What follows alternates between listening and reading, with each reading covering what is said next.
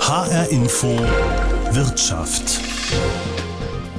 Langsam wird's draußen wieder kalt, also drehen wir unsere Heizungen auf und damit auch unsere CO2-Emissionen.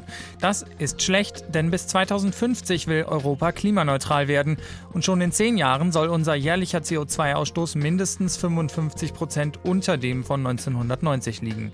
Ein Faktor, der bei unserer CO2-Bilanz massiv ins Gewicht fällt, ist der Gebäudesektor, also unsere Wohnungen, unsere Häuser, unsere Bürogebäude. Mehr als ein Viertel unserer CO2-Emissionen verursachen wir in unseren Gebäuden, vor allem auch durchs Heizung hochstellen und durchs Wasser erhitzen.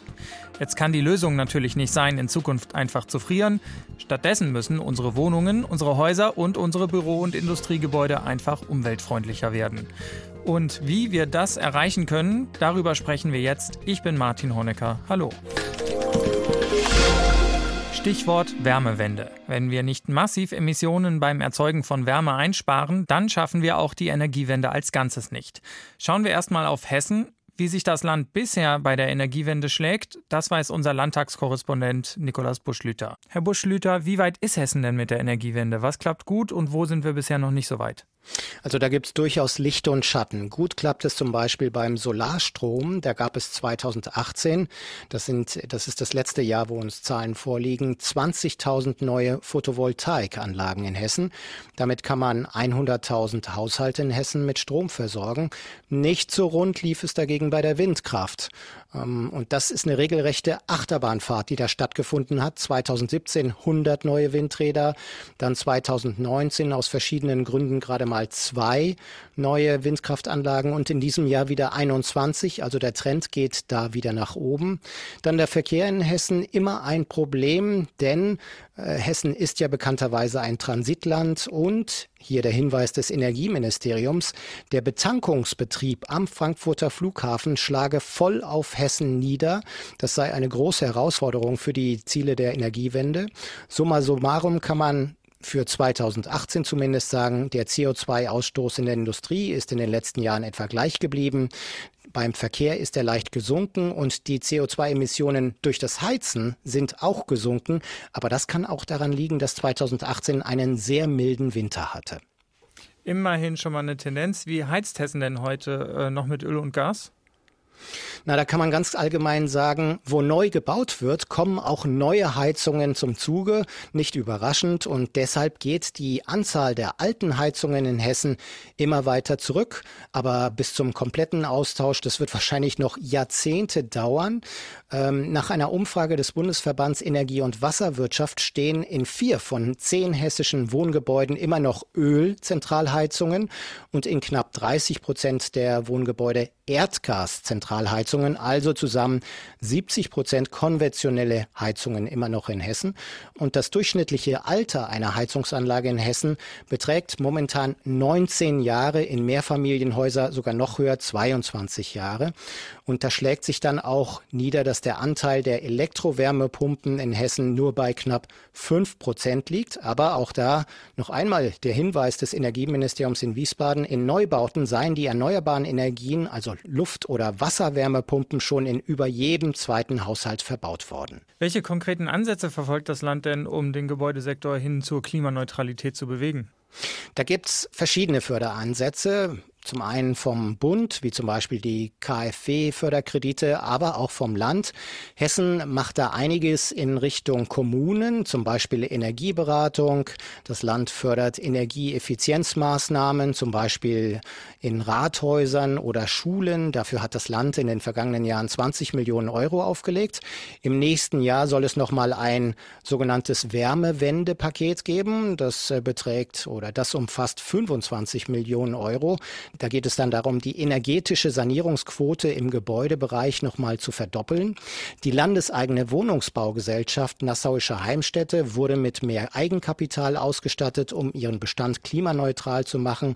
Und Hessen hat sich zwei Ziele gesetzt für sich selbst. Das erste, 24,5 Prozent des Stromverbrauchs aus erneuerbaren Energien. Dieses Ziel hat Hessen im letzten Jahr schon erreicht. Das war eine, ein Ziel aus dem ersten Koalitionsvertrag von CDU CDU und Grünen ist also schon sozusagen abgefrühstückt. Das zweite Ziel ist sehr viel ambitionierter und ich glaube auch sehr viel schwieriger zu erreichen, nämlich Klimaneutralität des Landes bis spätestens 2050. Das wird, wie gesagt, sehr viel schwieriger werden, das zu erreichen. Wie weit Hessen mit der Energie und vor allem mit der Wärmewende ist, das hat unser HR-Info-Landtagskorrespondent Nikolaus Buschlüter zusammengefasst. Vielen Dank. HR-Info Wirtschaft. Einen Blick in die Zukunft werfen will ich jetzt mit Sebastian Herkel. Er beschäftigt sich beim Fraunhofer Institut für Solare Energiesysteme mit der Frage, wie man Gebäude möglichst energieeffizient machen kann. Herr Herkel, wie müssen wir denn morgen heizen, um die Klimaziele zu erreichen? Also wenn wir über Energieeffizienz sprechen, dann sind es ja immer zwei Dinge, um die es geht. Es geht um einen darum, dass Gebäude weniger verbrauchen, also zum Beispiel bessere Fensterscheiben haben, bessere Dämmung haben und aber auch, und das ist zunehmend wichtiger, dass sie so geheizt werden, dass wir das möglichst mit erneuerbaren ähm, Energien machen können. Und wenn ich da so in die Zukunft schaue, ist sicher eine der ähm, wichtigen Technologien zum einen die Fernwärme und zum anderen Wärmepumpen. Ähm, sind die beide gleichgewichtet? Also welche äh, kommt da am ehesten in Frage? Sollte man da auf eine setzen? Das hängt immer von der Situation ab. Wenn ich in einer dichten innerstädtischen Situation bin, dann ist zum Beispiel sehr sinnvoll, Fernwärme zu verwenden. Und es ist ja auch so, dass wir in Deutschland bereits rund 12, 13 Prozent der Gebäude an der Fernwärme hängen haben. Das kann in Zukunft gegebenenfalls noch zunehmen. Und wenn ich jetzt so an vor allem Einfamilienhäuser, die eher am Stadtrand äh, stehen oder in ländlichen Regionen, dann ist wahrscheinlich die Wärmepumpe äh, das geeignete äh, Mittel der Wahl, um die Gebäude warm zu halten. Dann schauen wir erstmal auf die Fernwärme. Wie funktioniert das denn, die Fernwärme? Also die Fernwärme ist ja eine ganz alte Technologie. Ähm, da ist im Moment häufig so, dass man an einem Kraftwerk die Wärme produziert, dranhängt und diese Abwärme wird genutzt. So.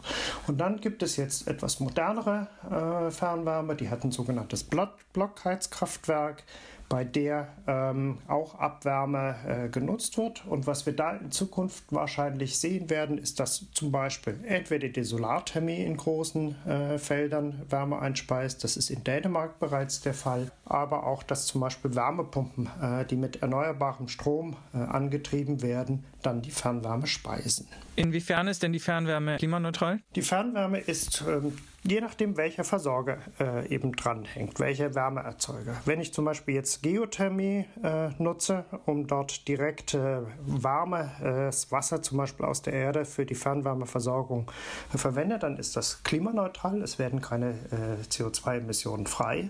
Und wenn ich zum Beispiel jetzt eine Wärmepumpe habe, dann hängt es davon ab, wie unser Strommix ist. Das heißt, ähm, je mehr ich Anteile Erneuerbaren in dem Strommix habe, desto grüner wird dann auch die Wärme, die ich zum Beispiel bei dieser Technologie über die Fernwärme bekomme. Wie wird die Wärme dann transportiert?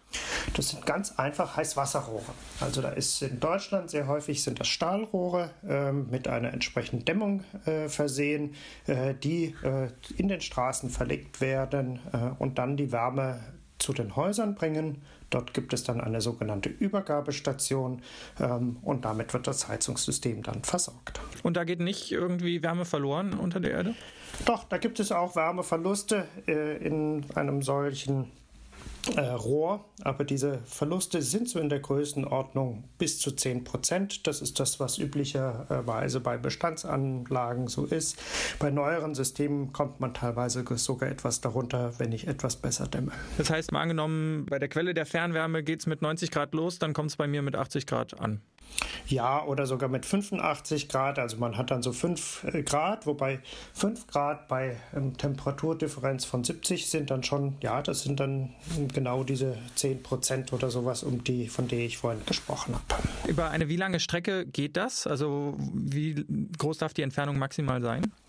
Also in Deutschland gibt es da sehr unterschiedliche Größen. Also wenn ich ein sogenanntes Nahwärmenetz mir anschaue, äh, da sind das wenige hundert Meter, über die die Wärme verteilt wird. Und es gibt umgekehrt im Ruhrgebiet äh, zum Beispiel Fernwärmetrassen, die fast bis zu 100 Kilometer lang sind. Und ähm, bei diesen, das ist sicher auch eine der Herausforderungen, äh, Energiewende auch im Wärmebereich zu gestalten, ähm, wo derzeit noch große Kohlekraftwerksblöcke zum Beispiel vorne dran stehen, diese zu substituieren und daran wird zurzeit intensiv geforscht. Muss man dafür extra ein Netz schaffen oder sind sowieso alle Haushalte daran angeschlossen? Nein, das, da rede ich jetzt von den Bestandsnetzen. Also wir haben bereits ja ähm, ein, viele Gebäude, die an der Fernwärme hängen. Ähm, und ähm, dort äh, brauche ich kein Netz zu schaffen, sondern da muss ich das existierende Netz eben so umstellen, dass ich es nutzen kann, dass ich mit etwas niedrigeren Temperaturen ähm, arbeiten kann. Und das bedeutet dann vielleicht äh, bei manchen äh, Gebäuden da kleinere Anpassungen, zum Beispiel etwas größere Heizflächen. Aber in der Regel wird man die bestehenden Netze weiterverwenden. Und ähm, was natürlich schon auch gerade für die städtische äh, Wärmeversorgung spannend ist, gegebenenfalls neue Gebiete zu erschließen, wo dann natürlich auch neue Leitungen ähm, gelegt werden müssen.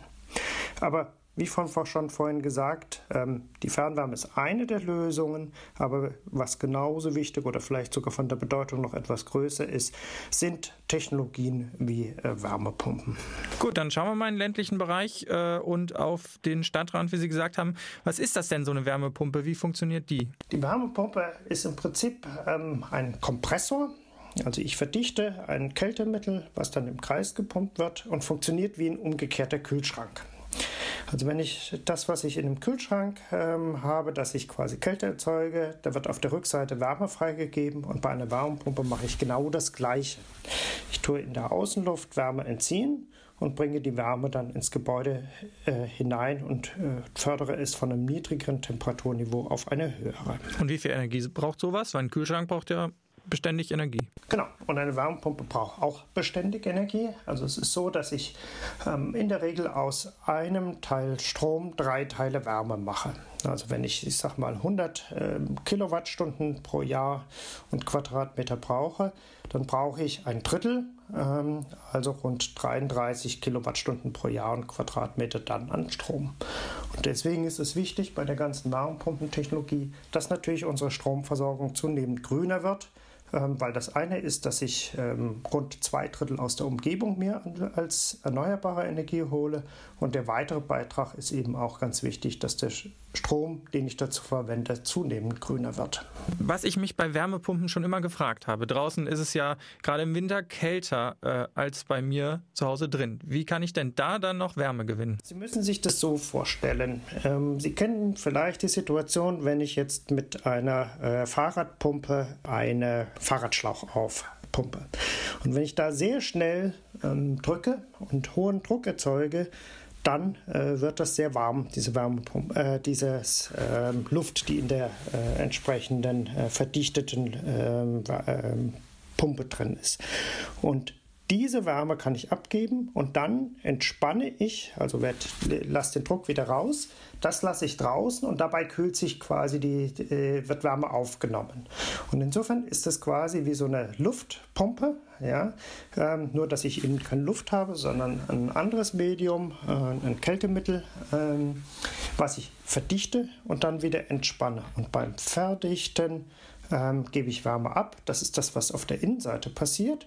Und dann gehe ich, äh, entspanne ich in einem Ventil, das ist auf der Außenseite, und dort kann ich dann Wärme aufnehmen. Und das ist die Art und Weise, wie eine Wärmepumpe funktioniert. Und für welche Bereiche kommen die in Frage? Auch für Altbauten und industrielle Anlagen? Bisher hört man von Wärmepumpen ja vor allem eben im Zusammenhang mit neu gebauten Einfamilienhäusern. Also wenn ich jetzt zum Beispiel an Altbauten aus den 70er Jahren schaue, und dort gibt es ja relativ viele Gebäude, die zum Beispiel schon Fußbodenheizung haben, dann sind Wärmepumpen sehr gut geeignet, auch direkt im Altbau eingesetzt zu werden. Wenn ich jetzt Heizkörper habe, also es geht immer darum, die Temperatur meines Übergabesystems, ob das jetzt ähm, eben eine Fußbodenheizung ist oder eine Radiatorheizung ist, möglichst niedrig äh, äh, zu halten, um die Effizienz hochzuhalten. Und das ist so der sagen wir, limitierende äh, Faktor. Ähm, es gibt Wärmepumpen, die sagen wir mal so bis zu äh, 65 Grad äh, Wärme abgeben, was für die meisten Gebäude reicht. Und es gibt ein paar Altbauten, wo ich einfach höhere Vorlauftemperaturen in der Heizung Heizung brauche, damit es warm wird. Und da gibt es dann zwei Möglichkeiten, damit umzugehen. Das eine ist, ich dämme das Gebäude. Damit sinken sicher auch die notwendigen Temperaturen. Und es gibt inzwischen auch Hochtemperaturwärmepumpen, die einfach nochmal 10 äh, Kelvin höhere Temperaturen erzeugen können bei nicht ganz so guter Effizienz, aber funktioniert sehr wohl. Insofern kann man die Wärmepumpen sowohl ähm, im Altbau als auch im Neubau einsetzen. Sie haben von Industriewärmepumpen gesprochen. Das ist natürlich ein ganz anderer Anwendungsfall. Dort habe ich Temperaturen auf ganz unterschiedlichen äh, Temperaturniveaus. Also ich sage mal, eine Molkerei braucht zum Beispiel ein anderes Temperaturniveau als ähm, zum Beispiel irgendeine äh, Spritzgussherstellung oder ähm, eine Bierbrauerei.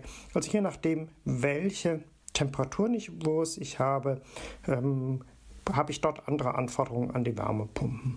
Und äh, inzwischen gibt es Wärmepumpen, die können durchaus bis zu 160 Grad äh, hohe Temperaturen, Grad Celsius hohe Temperaturen erreichen.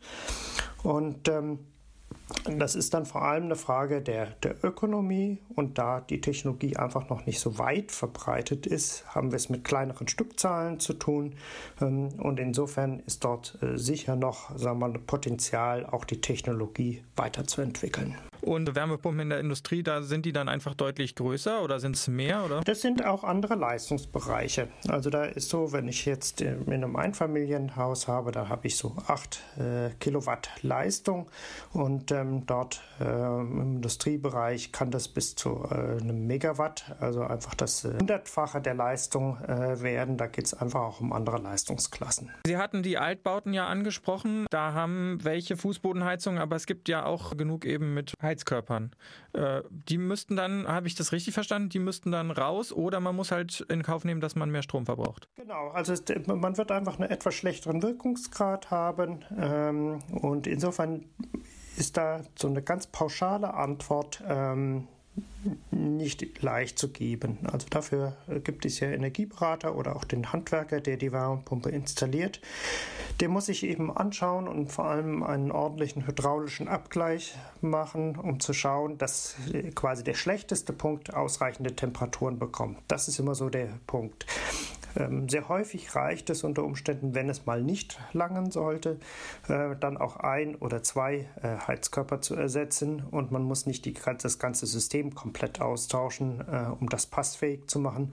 Wichtig ist nur, dass man sich Gedanken vorher macht, sich anschaut, schaut, ob es denn reicht an der Stelle und ähm, sagen wir nicht sich wundert, falls man dann einfach mal sagen wir 20 Prozent mehr Strom als bei einem Fußboden Heizung ähm, äh, dann äh, bezahlen muss. Sie hatten bei Wärmepumpen von Wärme aus der Luft gesprochen. Es gibt auch noch andere Möglichkeiten, Wärme aus der Umwelt zu gewinnen, richtig? Ja, die sogenannte oberflächennahe Geothermie ist eine äh, sehr gute, zuverlässige Quelle, dadurch, dass sie im Winter auch höhere Temperaturen hat. Also das Erdreich hat so im Mittel äh, die Temperaturen ähm, von rund 10 Grad in Deutschland, also so ungefähr die mittlere äh, jährliche Außentemperatur finde ich dann äh, im Erdreich. Und damit bin ich natürlich wärmer ähm, als äh, Außenluft und habe deswegen insbesondere im Winter äh, auch eine höhere äh, Leistungsfähigkeit der Wärmepumpe. Ähm, Nachteil ist natürlich, ich muss eine Erdsonde äh, bohren, die das, was in der Regel mit etwas höheren Kosten verbunden ist. Aber technologisch auch sehr ausgereift, äh, höhere Effizienz, ähm, aber äh, ich brauche eben den Platz äh, dazu, um diese Sonde abzuteufen und ähm, ich habe eben etwas höhere Investitionskosten. Und wie tief wird so eine Sonde gebohrt? Die wird in der Regel äh, in Deutschland bis zu 100 Meter äh, tief gebohrt. Das sind aber vor allem rechtliche Gründe, weil in den meisten Bundesländern bis zu 100 Metern äh, das nicht unter Bergbaurecht fällt. Und wenn man tiefer geht, habe ich meistens etwas höhere genehmigungsrechtliche Anforderungen. Technisch machbar ist das aber auch und es gibt durchaus Anlagen, die auch tiefer bohren aber der Aufwand ist meistens dann zu hoch dafür. Hm. Und Grundwasser. Aus dem Grundwasser könnte man auch noch Wärme gewinnen. Genau, das ist so die dritte Möglichkeit, indem ich ähm, Grundwasser äh, sauge und wieder äh, verbringe. Da ist halt die Herausforderung, dass ich in der Regel gewährleisten muss, dass das Wasser, was ich entnehme, die gleiche Qualität wieder haben muss, wenn ich es wieder abgeben muss und ich dafür dann auch ähm, hafte. Gerade in größeren Gebäuden wird das gemacht, wobei ich da etwas auf die Energieeffizienz aufpassen muss, weil wenn ich das Wasser hochpumpen muss und es nicht in einem geschlossenen Kreislauf ist, habe ich in der Regel etwas höheren Pumpstromaufwand, äh, der in Einzelfällen dann auch sagen wir, die Effizienz nachhaltig beeinträchtigt. Jetzt kommt von Kritikern äh, bei erneuerbaren Energien ja gerne das Argument Lärm. Bei einer Wärmepumpe muss ja auch ein ähm, Ventilator draußen aufgestellt werden. Und der macht dann wahrscheinlich auch Geräusche, oder? Das ist so. Deswegen ist das auch einer der äh, Themen, an denen intensiver äh, auch gearbeitet wird. Es gibt natürlich Wärmepumpen, wo die Außeneinheit gar nicht mal draußen im Garten steht, äh, sondern sagen wir, über ein Ansagrohr im Keller ist. Damit habe ich das schon mal gekapselt. Das ist so eine Lösung, wie das funktionieren kann. Ähm, und dann ist es so, je größer ähm, im Prinzip der Ventilator ist für die gleiche Leistung, desto leiser ist er. Ja, also das ist eine Frage der Dimensionierung und ähm, da ist in den letzten Jahren auch intensiv dran gearbeitet äh, worden, dass man die Strömung deutlich effizienter macht an der Stelle äh, und dass es deswegen weniger Pfeifgeräusche gibt. Sagt Sebastian Herkel vom Fraunhofer Institut für Solare Energiesysteme. In Zukunft sollten wir also stark auf Wärmepumpen und in den Innenstädten auf grüne Fernwärmenetze setzen. Beeinflussen können das aber nur die, die auch eine Immobilie besitzen, Darüber habe ich mit Patrick Reichen gesprochen, dem Direktor der Denkfabrik Agora Energiewende. Mehr als die Hälfte von uns hat ja auf die Heizungsanlage ohnehin gar keinen Einfluss, weil einfach mehr als die Hälfte der Menschen zur Miete wohnt und der Einbau einer neuen Heizung Sache des Vermieters ist. Und der hat natürlich wenig Anreize, die alte Heizung zu ersetzen, wenn sie nicht total kaputt ist. Sie haben bei Agora Energiewende einen Vorschlag vorgelegt, wie man die Vermieter in Deutschland dazu motivieren könnte, doch energetisch zu sanieren und die Heizung zu sanieren. Wie sieht der denn aus? Ja, im Prinzip ist das eine Doppelstrategie. Wir haben auf der einen Seite ja das Problem, ähm, der Vermieter entscheidet über die Investitionen, aber auf der anderen Seite, und das kommt ja jetzt, der CO2-Preis, der obendrauf kommt auf die Öl- und Gasrechnung, ähm, der kommt gar nicht beim Vermieter an, als demjenigen, der Entscheidung trifft. Und das heißt, wir äh, schlagen vor, dass wir Warmmieten äh, machen. Das heißt, ähm, äh, ich als Mieter verhandle mit meinem Vermieter eine Pauschalmiete, in der ist dann alles drin ähm, inklusive Heizung. Und äh, das wird dann nicht mehr verbrauchsbedingt abgerechnet. Es gibt dann trotzdem noch ähm, sozusagen so ein Temperaturmonitoring, damit das dann nicht zu totaler Verschwendung einlädt.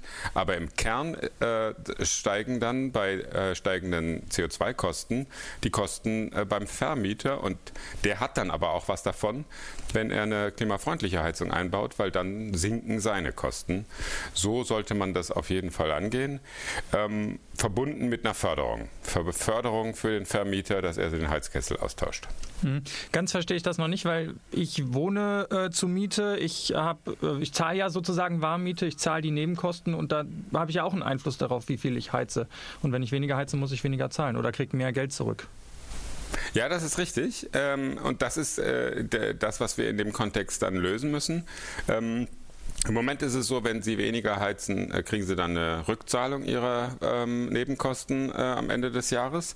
Ähm, wir würden das dann so machen, dass das äh, indexiert ist an mal, der Außentemperatur. Und ähm, wenn Sie mehr als der Durchschnitt verbrauchen, was äh, bei dieser Außentemperatur an Wärmebedarf war, ähm, dann müssen Sie nachzahlen und weniger müssen Sie zurückzahlen. Aber es ist dann nicht mehr abhängig von der ähm, von dem, was tatsächlich äh, verbraucht wurde in dem Haus. Also die tatsächlichen Kosten, die sollten beim Vermieter anlanden, damit der dann auch was davon hat, wenn er den Heizkessel austauscht. Und das ist kein ganz neues Konzept, das gibt es woanders schon und ist da auch erfolgreich, richtig? Die Schweden haben das genauso gemacht. Die haben gesagt, wir führen einen CO2-Preis ein und der steigt jedes Jahr. Das heißt, äh, Öl- und Gasheizen wird teurer. Ähm, und dann haben sie gleichzeitig gesagt, und das machen wir aber als Warmmiete, das heißt, ähm, diese steigenden Kosten äh, gehen in Richtung Vermieter und nicht in Richtung Mieter. Und äh, äh, wenn man guckt, die Schweden sind das Land in Europa, das am besten abschneidet beim Thema Klimaschutz im Gebäudebereich. Die haben in den letzten 15 Jahren ihre Emissionen um sagenhafte 60 Prozent in den Bereich gedrückt. Das könnten wir auch.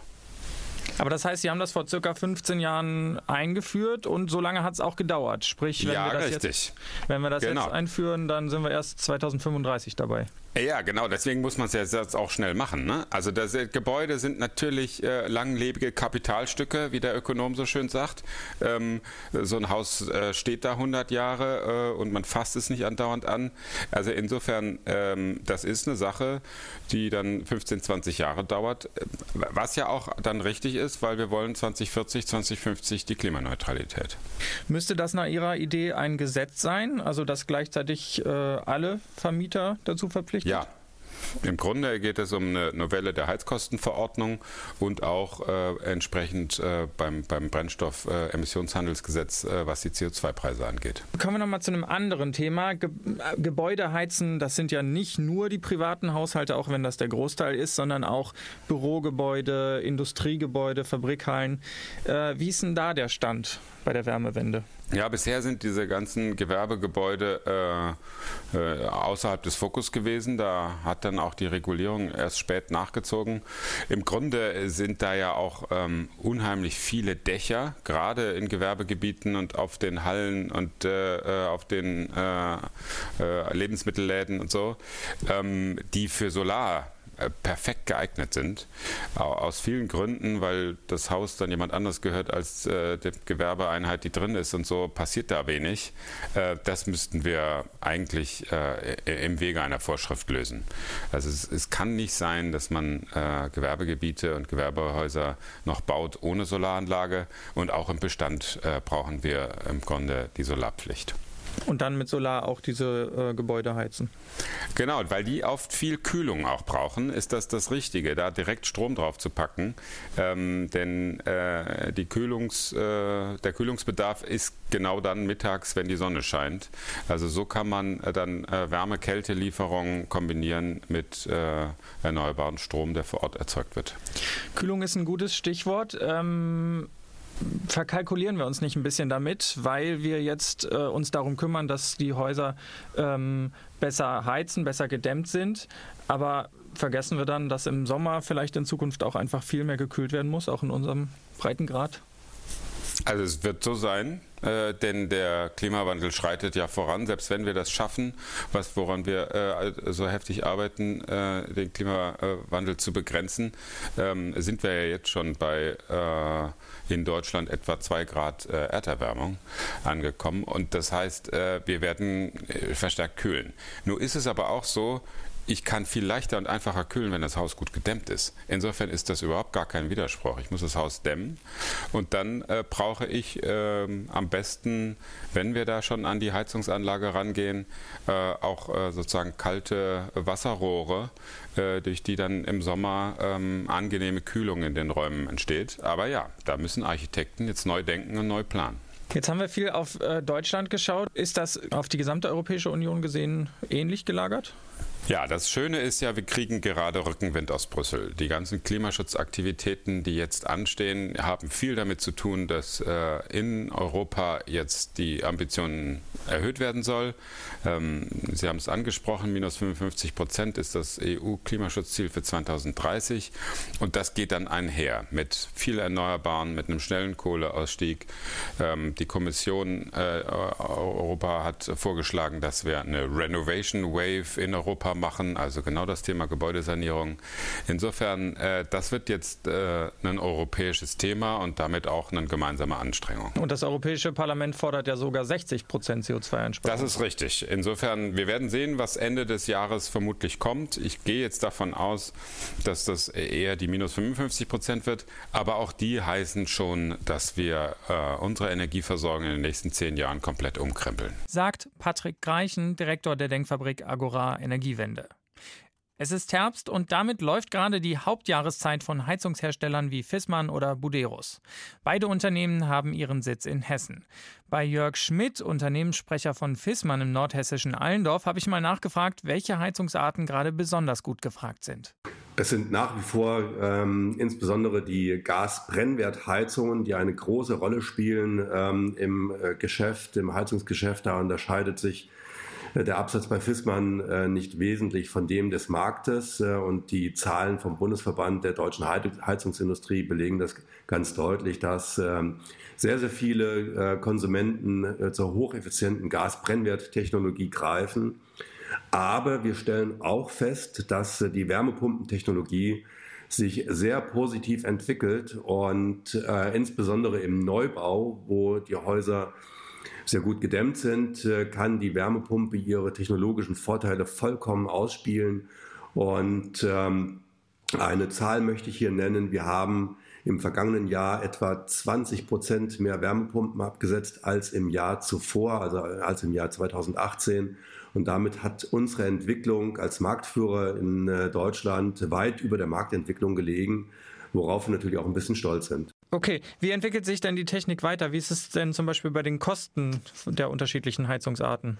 Wir haben vor drei Jahren gemeinsam mit der Bundeskanzlerin Merkel in unserem 100. Jubiläumsjahr das Technikum eingeweiht.